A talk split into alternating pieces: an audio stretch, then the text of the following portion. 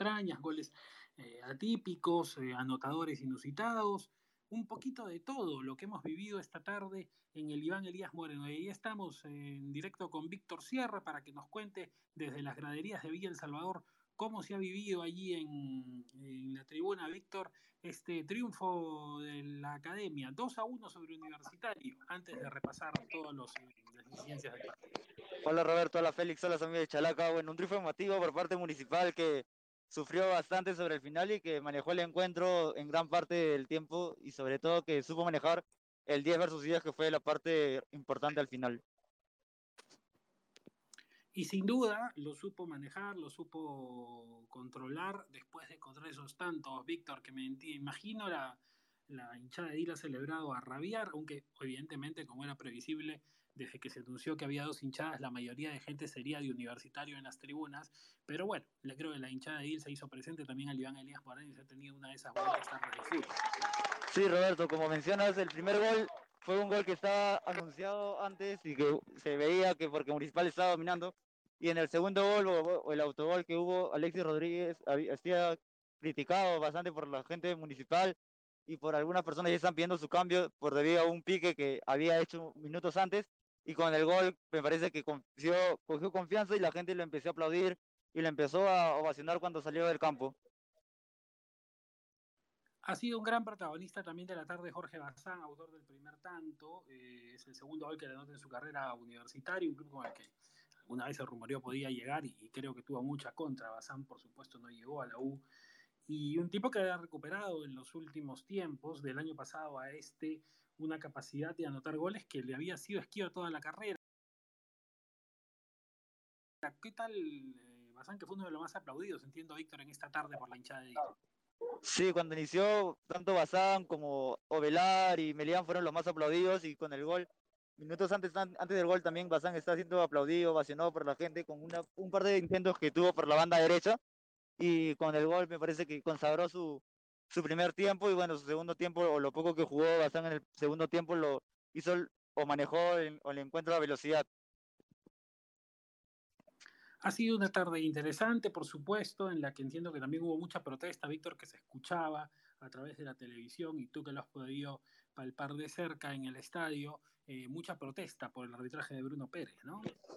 Bueno, eso sí hay que ir este, minuciosamente destacándolo. Me parece personalmente Bruno Pérez, me pareció que estuvo muy mal ubicado en el campo de juego y me parece que es un árbitro, el árbitro principal no puede estar dividiendo a, a Cayetano, a Velar cuando se pechaban en el campo de juego y ya con los jueces de línea me parece que también es como que no hay, no hay por dónde defender la, la cuarteta arbitral y no tanto el hinchada municipal como la U en ambos tiempos los estuvo criticando bastante y no y no es que haya favorecido a uno o a otro. Me parece que hoy el trabajo de los asistentes sí estuvo en, en debe y, Bruno Pérez con las expulsiones me parece que también no, no acertó ahí tampoco y en eso, aprovechando para saludar a Félix y sumarlo al intercambio de ideas, entiendo que el arbitraje de Bruno Pérez eh, no, no, va a estar muy bien visto, creo, en la ficha.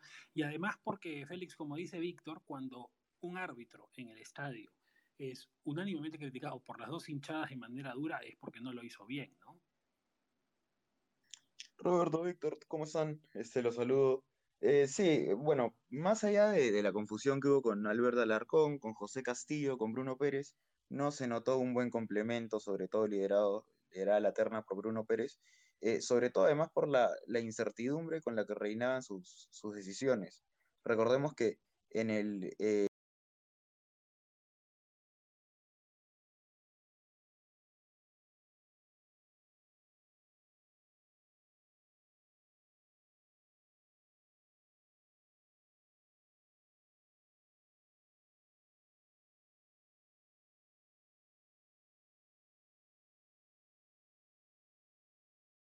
recién sancionar la falta, y la jugada más puntual y más polémica y que más controversia va a suscitar en, en los siguientes días probablemente, este, más allá de que las dos hinchadas han, se han quedado muy insatisfechas con el, con el, rendimiento, con el desempeño de Bruno Pérez, eh, es lógicamente la, de, del descuento de Quintero, que encontró justo un municipal muy pasivo, porque el 2 a 0 lo había situado más que nada en, en una satisfacción colectiva del cuadro edil, y se relajó un poco y hay que admitir que disminuyó su nivel y su intensidad eh, pensando que ya tenía el triunfo asegurado. Lógicamente no lo tuvo este, y pasó ciertos percances, ciertos altibajos, pero hay que dividir esa jugada en dos. Porque lo que interpreta, hay, hay, una norma bien clara. Quien maneja el, campo de juego, quien domina las acciones, es el árbitro, es el árbitro principal. Por lo que, y eso eh, se aclara como una redundancia, pero Alarcón y Castillo, que fueron los jueces de línea, no tienen ninguna incidencia más puntual que lo que avala Bruno Pérez. Si un árbitro, este, un juez de línea, levanta la bandera, pero Bruno Pérez no pita el, eh, el, banderín, no interesa que esté levantado o no, porque al final la decisión la tiene Bruno Pérez. Entonces, es cierto que la defensa de Dil comete un error al confiarse y dar este, por asumido que como había levantado la bandera el Arcón, pues Bruno Pérez eh, iba a pitar el offside. Ahora, el tema puntual es si es offside o no. Que está en posición adelantada este, Alberto Quintero es irrefutable. Lo que interpreta, sin embargo, es que al ser cabeceada la pelota, me parece que es en ese momento, por, por rato creo, eh, entonces la jugada en teoría reinicia. Ahora, la polémica parte de que rato, si me parece, no me equivoco. Es que el árbitro Félix lo debió parar, pues el, problema es que el, árbitro asistente es su Exacto. claro, efectivamente reinicia. Si el árbitro interpretó que la jugada podía seguir, debió parar el partido. Y ahí quería preguntarle a Víctor, eh, ya que cierre de su reporte desde Vía El Salvador, que si es que esa es la jugada que más se protestó durante todo el encuentro o no en el estadio, o hubo otras acciones puntuales que generaron mayor controversia. Bueno, por parte de la U me pareció que el penal fue protestado en eso, como dice Félix, en esos 20 segundos que no, no los cobró, en esas dos jugadas que hubo y no la no cobró el penal, los hinchas de la U fueron de más protestaron. Y por parte municipal, me parece que ahí hay opciones divididas, porque hubo entre Pechos, entre Cayetano y Ovelar durante el juego, también estuvo la expulsión de Ovelar y, y la de Quina, también estuvo el fuera de juego. Entonces, hay como que opciones de jugadas reiteradas donde los hinchas de Municipal estaban ya desabusos con la, acción de la cuarteta arbitral. Entonces, eh, me parece que hoy, como, como lo vengo diciendo hace un rato, no, este, no hay por dónde defender el, el trabajo de, lo, de, la cuarteta arbitral. Y con los ocho minutos de, de, adicional, a mí en lo personal sí me pareció bastante excesivo. Víctor, antes de cerrar tu despacho, para quedarnos aquí ahondando con Félix en este eh, interesante encuentro. Eh, quería preguntarte por, por cuáles son las sensaciones que quedan en torno de Universitario esta semana difícil, después de perder en el Nacional ante Barcelona y quedar eliminado en la Libertadores y ahora caer, creo que, que con claridad, porque la verdad es que el partido en el trámite eh, es parejo, sí, peleado, pero la verdad es que es un partido que creo que Municipal hizo mejor las cosas y lo ganó bien. Me parece que los hinchas de Lobo están un poco a la deriva, que no saben qué va a pasar. La lesión de Valera les afectó bastante en el ataque, en, de Corso en defensa lo mismo. El ingreso de Novich hoy, el partido ante Barcelona también fue, no, no fue lo esperado. El, hoy el rendimiento de jugadores importantes como Quinteros o Villamarín o Cayetano no ha sido lo que se esperaba. Entonces creo que los hinchas de la U están muy, muy desilusionados, por así decirlo, eh, con el rendimiento de sus equipos y, y hoy se vio también cuando como, en el partido ante la Vallejo lo puede escuchar cuando mencionan el nombre de, del técnico, no se escucha ni aplausos ni silbidos, como que hay un, una cierta sensación de que no hay respaldo de los hinchas hacia el técnico de la U. Caso contrario, sí hay con jugadores importantes, ¿no? Gracias a Víctor Sierra de Sevilla El Salvador eh, por este buen reporte clásico moderno. Estaba ahí con Luis Adrián Pérez en la cobertura intensa de Chalaca. Y aquí con Félix vamos a ahondar en, todos los detalles del partido, detalles de la picha, contarles que, por ejemplo, eh, Muni alineó con Diego Melián el arco, en un 4-3-2-1 dispuesto por Hernán Lisi, ¿no? Con eh, Aguilar, Franco Sarabia, Lucas Trejo y Kevin Moreno en defensa. Al medio, en realidad, y ahora Félix seguramente lo explicará, eh, Adrián Ascuez teóricamente en primera línea junto a Kevin Peña y Leonel Solís, pero al final se terminó soltando a a ratos y mm, Alexis Rodríguez y Jorge Bazán, que eran los extremos teóricos, eh, empezaron a, correr por otro espacio del campo. Y en punta quedó solo Roberto Ovelar. ¿no? Em, los cambios en filas académicas Eh, a los 60 salió Ascuez para dar paso a, Matías Pérez García, a los 60 salió mm, Lionel Solís para que ingrese Emiliano Siuxi, a los 60 salió también Alexis Rodríguez, tres cambios a la vez hizo Lisi cuando ya estaba dos goles arriba para hacer ingresar a Piero Rato, a los 79 entró Renato Espinosa por Bazán y a los 96 más el ingreso de Franco Medina por Rato. Eh, claro, Franco Medina por rato que había ingresado y luego salió al final del partido. Félix, en esta disposición táctica que, planteó Lisi, que creo que tuvo bastante que ver esa labor eh, doble de Ascuez en el medio y también esos desplazamientos de Rodríguez y, Bazán. Así es, porque estamos hablando de un inicio teórico donde, eh, como bien has mencionado, Ascuez estaba un poco más retrasado junto a Kevin Peña y Leonel Solís, pero luego se le notó mucho más cómodo cuando puede tener más soltura por la derecha. Eh, además, y ya lo habíamos anunciado, ya se asumía además, iba a ser un juego muy directo, dos esquemas muy verticales, tanto los, lo que va a pretender, o sea, aparenta pretender Álvaro Gutiérrez, y lo que ciertamente está logrando Hernán Lisi.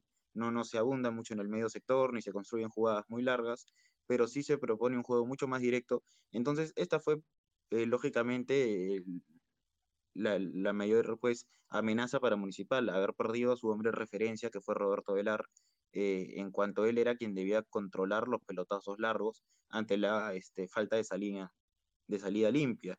Ahora, este, felizmente para, para las pretensiones este, municipal, existe pues un Jorge Bazán que por derecha es muy puntual y hoy acompañado, por ejemplo, en una jugada, dos jugadas concretas con Alexis Rodríguez, eh, que se transforma en gol y te resuelve el partido.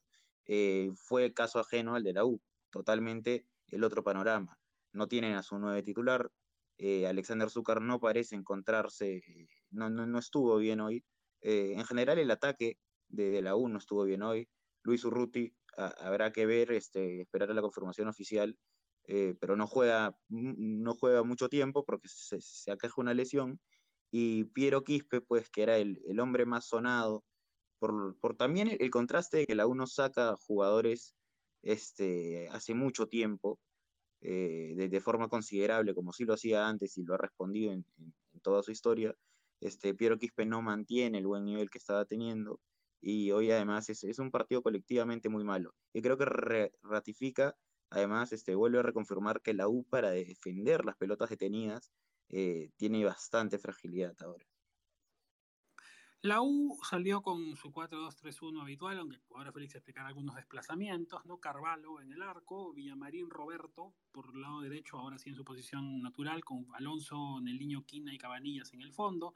Al medio, Ángel Cayetano y Gerson Barreto, luego delante de la línea con Alberto Quintero, Piero Quispe y Luis Urruti, y delante de él eh, Alexander Zúcar, delante de ellos Zúcar como único punta. Los ingresantes en filas merengues, Joe Villamarín por Urruti, a los 32 por la lesión grave de Urruti, a los 63 Novik por Zúcar, a los 63 Rafael Guarderas por Barreto y a los 90 Iván Santillán que reapareció luego de casi dos temporadas por eh, Cabanillas. Cuatro cambios en la U. Los goles del encuentro.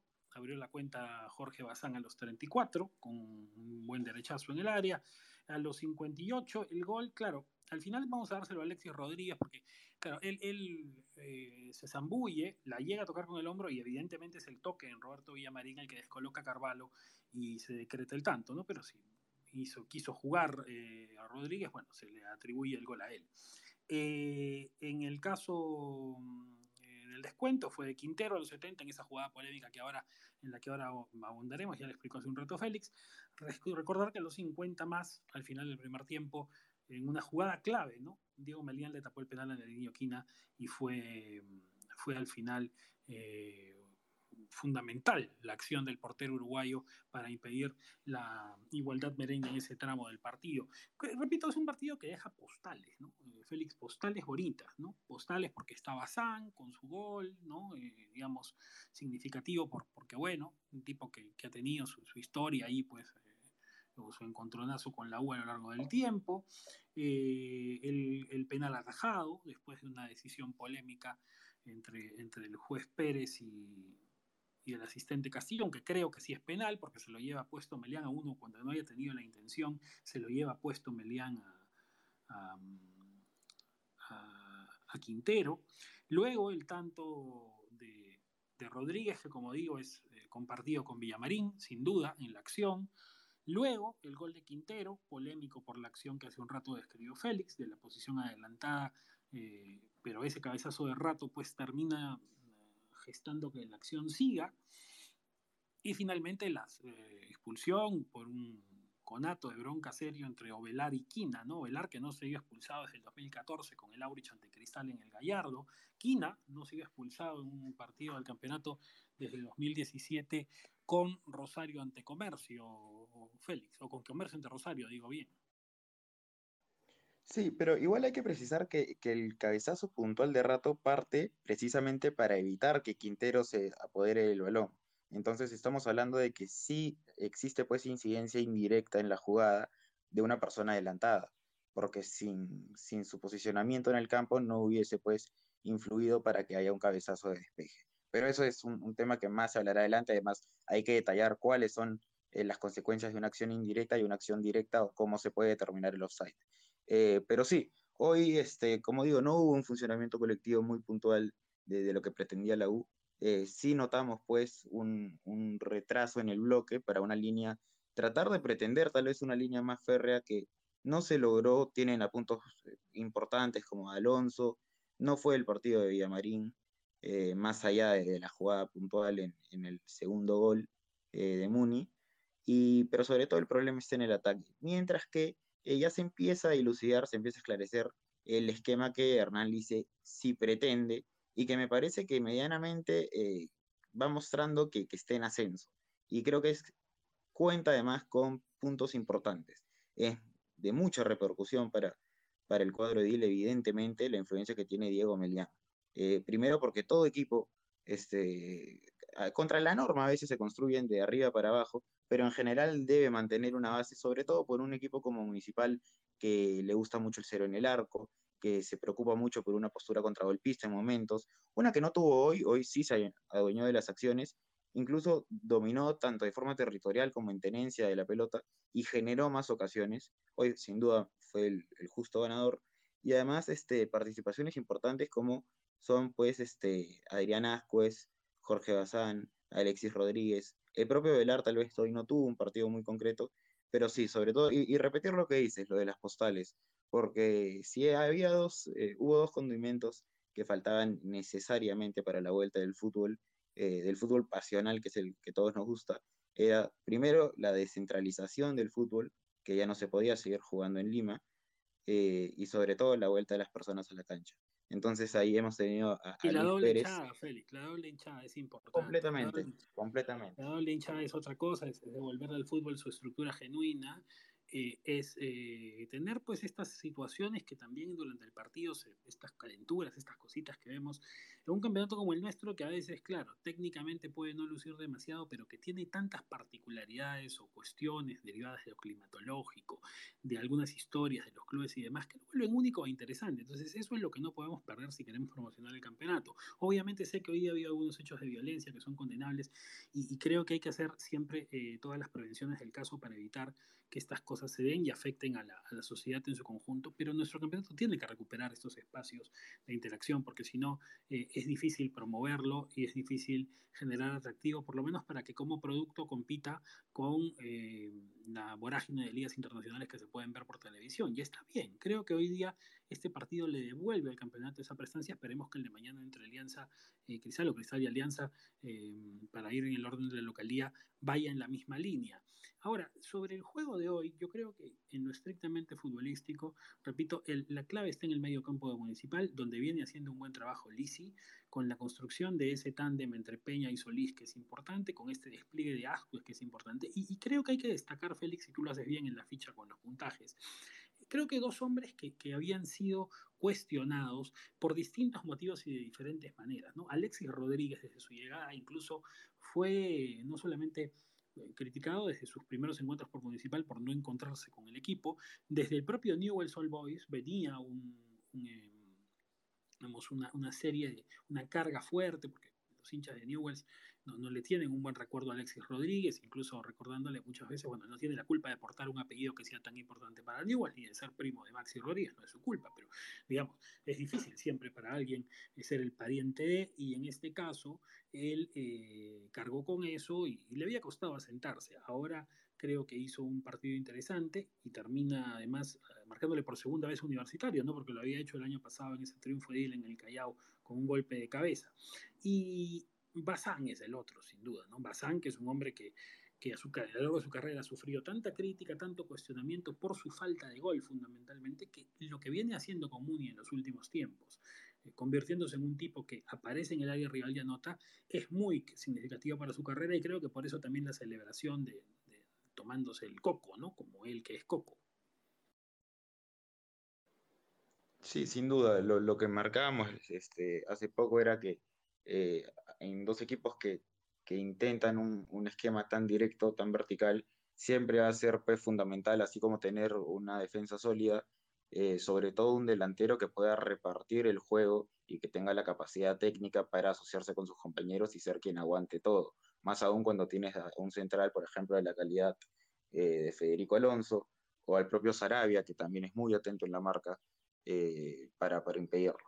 Ahora, lo, lo, que sí hay que añadir, más allá de que tal vez no, no me gustó tanto el, el, el partido de Ovelar, que sí existe pues un complemento mucho más importante en esta especie, no sé si decir trapecio, porque al final juegan con mucha más libertad y, como digo, el fútbol no es estático, no son posiciones este, permanentes, sino más bien pues eh, las, las secuencias de movimientos que hacen, así que tampoco es un trapecio en sí, pero hay una línea, pues esta línea de dos de Bazán, Alexis Rodríguez, que para defenderse cierran y sin embargo terminan haciendo diagonales eh, muy amplias, muy a los lados, eh, teniendo el nivel de, Jorge Bazán en ese momento, que está, está en un buen presente, eh, sí siempre va a ser importante y va a acompañar muy bien cuando el 9 no tenga las potestades este, eh, para, para, para ser una, una amenaza.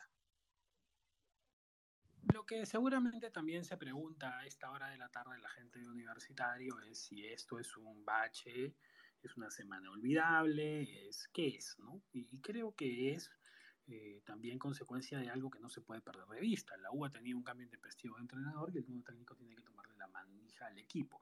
Es un entrenador competente, con trayectoria, con currículo, con personalidad. Lo demostró el otro día en un momento caliente del partido cuando retiró a un jugador pesado como Corso para hacer un cambio que el equipo necesitaba. O un tipo que no tiene que demostrarle nada a nadie, Gutiérrez. Y, y lo cierto es que en ese ese aspecto, claro, el hincha de la U al final lo que va a ver es el resultado, si va a decir, bueno, perdimos el miércoles, nos eliminaron en casa, ahora perdimos contra Muni, ¿qué es lo que viene? ¿no? Muni que nunca le había ganado a la U en Villa El Salvador, dicho sea de paso, dos veces antes había ganado la U en sus dos visitas previas. Eh, lo que viene es que seguramente Félix... Eh, la U, bueno, primero lidia con esta ausencia de Urruti, que eh, era, venía siendo un jugador importantísimo en estos partidos, que reencuentre la capacidad, y creo que va a ser una oportunidad aprovechable, ¿no? Una oportunidad aprovechable por, por la de Novik, ¿correcto? Sí, obvio. No, decía aprovechable porque Novik tiene que volver a jugar en el espacio en el equipo y Quispe no tenía el sitio, ¿no? O sea, se lo quitó, se lo dio por la ausencia que tenía y ahora, ahora tiene, digamos, el, eh, la posibilidad de con la ausencia de Urruti de repente encontrar Quispe, no sé, tirado a un costado y Novik volviendo a su lugar, no lo sé. Eh, había, había, una, había una cuestión puntual en, en, los hinchas de universitario, al menos de, de lo que se expuso en redes, eh, que era pues entre no saber si Novik iba a volver a ser el mismo de antes e iba a regresar a la titularidad habitual que mantenía, o iba a ser sin embargo Quispe, que bien se puede aclarar, se había ganado el titularato además, este, con buenas participaciones individuales, este, era, bueno, es uno de los jugadores más técnicos de la U, es, este, y juega muy bien en espacio reducido, algo que la U este, necesitaba hace tiempo además. Eh, pero claro, eh, más allá de, la lamentable lesión que de todas maneras tendríamos que ahondar más adelante cuando existan fuentes oficiales, eh, se abre pues un, un, nuevo puesto, una nueva vacante, para que se pueda ver eh, jugar a los dos juntos. Eh, yo no sé qué tan bien se puede complementar acá, tal vez jugando en Lima, donde no hay un, eh, una necesidad excesiva de la marca, porque no son jugadores que aporten en, esa faceta sobremanera, sobre todo Novik, eh, que es un jugador mucho más de, visión puntual, que, de, que o sea, es más creador, es más de la creación de juego que en cuanto a la recuperación, pero se abre, pues, pese a, la lamentable causa que, la genera, una variante nueva para ver tal vez una volante mucho más creativa eh, que pueda este, alimentar tal vez a, los de arriba, pero habría además que ver el tema del 9, porque si Valera tiene que jugar de todas maneras, porque si no, este, Alexander parece no encontrarse con el equipo. Sí, va a tener que, que, cambiar, ¿no? Eso, eso es claro, y a ver cómo, cómo lo termina haciendo. Bueno, para ir cerrando esto, eh, con la gente que, que además este, está aquí, seguramente quiere verlo, bueno, ya repasarles que, por supuesto, el árbitro bajo la ficha de Félix tiene 0-9. No hay mucho que decir, ya lo ahondamos, ya lo dijimos, hizo un partido difícil. No se trata de errores, se trata de una mirada conjunta de los errores diferentes que cometió a lo largo del encuentro y sobre todo su falta de manejo, ya lo dijo Víctor. Inaceptable el pecheo y todo. Ya lo dijo también eh, Víctor o Félix Bazán, por algo es el capo, porque lo hizo muy bien y anda bien. Eh, yo quiero cerrar reflexionando para dónde van ambos. Bueno, la U ya lo hemos dicho también, va seguramente a tener que encontrar la recuperación, concentrarse nuevamente en el torneo local, eh, que el técnico encuentre el proceso. Bueno, ¿Muni puede ser candidato con estos resultados? Eh, el, gran error tal vez eh, de, todos los a los que nos gusta el fútbol es este tratar de, emitir una opinión teniendo pues tan poca certeza de los hechos porque estamos en un campeonato que es evidentemente a largo plazo. Creo que, creo que a todos los fanáticos del fútbol nacional nos gustaría ver a un Muni lógicamente más protagonista por la carga histórica que mantiene como club eh, y que sin duda alguna pues el alcance más puntual que tuvo fue el 2016 en los últimos años, cuando llegó a la semifinal. Eh, a, nadie le sorprendería además que Muni es un equipo que siempre se ha dicho, eh, siempre se le ha atribuido en, los, en la última década un equipo que realmente tiene tal vez una, fuerza por, por, esta cierta grandeza institucional, eh, esta, esta mística propia de su gente, eh, que debería apelar a más. Entonces, bueno, esperemos que sí, al menos yo espero que sí. Eh, y, a ver, pero encuentra pues el funcionamiento, que es el argumento principal para mantener estos, estos resultados a largo plazo, creo que sí este, tiene, pero tiene que, hacerse muy fuerte de local porque ahora eh, la descentralización del campeonato va a condicionar mucho a, los de la tabla eh, para, que, para que si no se hacen fuertes de local, que era una ausencia de Muni ciertamente eh, el año pasado, perdón, este, prepandemia, cuando, cuando existía localía, era, era una ausencia de Muni puntual, pero haciéndose fuerte de local, este es un equipo que al menos de todas maneras cuenta con, la posibilidad de alcanzar un torneo internacional. Y ojo que digo esto para no pecar de apresurado, pero es evidentemente que un equipo que está puntero eh, tiene muchas más este, chances este, vigentes de alcanzar un torneo eh, como la Libertadores que pensar en un Muni que estaría rascando algún cupo a la Sudamericana. Yo veo un Muni mucho más puntual en lo alto de la tabla. Espero, que repito, que sea protagonista porque creo que embelleza el campeonato tener a los tradicionales peleando arriba eh, pero igual no, no quiero emitir una opinión así sentenciadora, debido a que es muy poco los partidos. Yo creo que la, base, como te digo, la clave estar en que si Muni se logra afianzar de local, este, va a poder contrarrestar eh, los puntos perdidos que sin duda, como todo limeño, va a tener cuando juegue de visitante. Bueno, yo también creo que la mm, posibilidad de municipales ya tiene, ya tiene la, digamos, lo más importante, ¿no? Que es el, el, el respaldo anímico de haber empezado bien y creo que eso le construirá el resto de la campaña, las posibilidades futbolísticas. Tiene un buen equipo, tiene un entrenador que ya empezó a conocer el medio, que en partidos como este está demostrando su capacidad. Eso es importante para que Municipal tenga confianza en poder orientar una campaña eh, decente y acorde con su historia y protagónica, como lo decía Félix, de 2016. En 2016 estuvo a un penal Municipal de ser finalista, ¿no? jugar la final, el penal de Cela que se fue al cielo y Municipal se quedó afuera de una final, ese equipo recordado de Grioni que, que hizo una magnífica campaña, ¿no? Y haciéndose fuerte justamente en su casa, en Villa El Salvador, que es algo que el hincha de Muni quiere recobrar. Ojo que ganó todo Muni en Villa El Salvador lo que va del año. Y, y ojo que, que cuando tú te haces fuerte en tu casa y ya su casa se vuelve un espacio respetado por los rivales o temido por ellos, en este campeonato peruano, eh, ahora denominado Liga 1, en aras de, de, un mejor manejo de marca del torneo, eh, eres un equipo respetable. Cuando tu casa es fuerte, eres un equipo importante en este campeonato. Y eso creo que es lo que Municipal puede lograr en este año. Después de partidos significativos, por supuesto, reitero, por, por, lo que implican para la historia. Es, es, importante ganar un clásico. Este es un clásico. La historia del fútbol peruano siempre lo ha reconocido como tal y lo seguirá reconociendo, creo, sobre todo cuando nos entregan partidos bonitos como el de esta tarde. Fuerte abrazo a los que nos han seguido. Hoy, desde las eh, 19, Vallejo Boys, con, por supuesto, la cobertura siempre pareja de Chalaca al respecto, ¿no? que está en todos los partidos y por supuesto hoy más tarde con Víctor Sierra y por supuesto a las 21 el after party siempre después de cada encuentro con Daniel Rate y Víctor Sierra ambos para analizar Vallejo y Boys. Nos vemos, chau.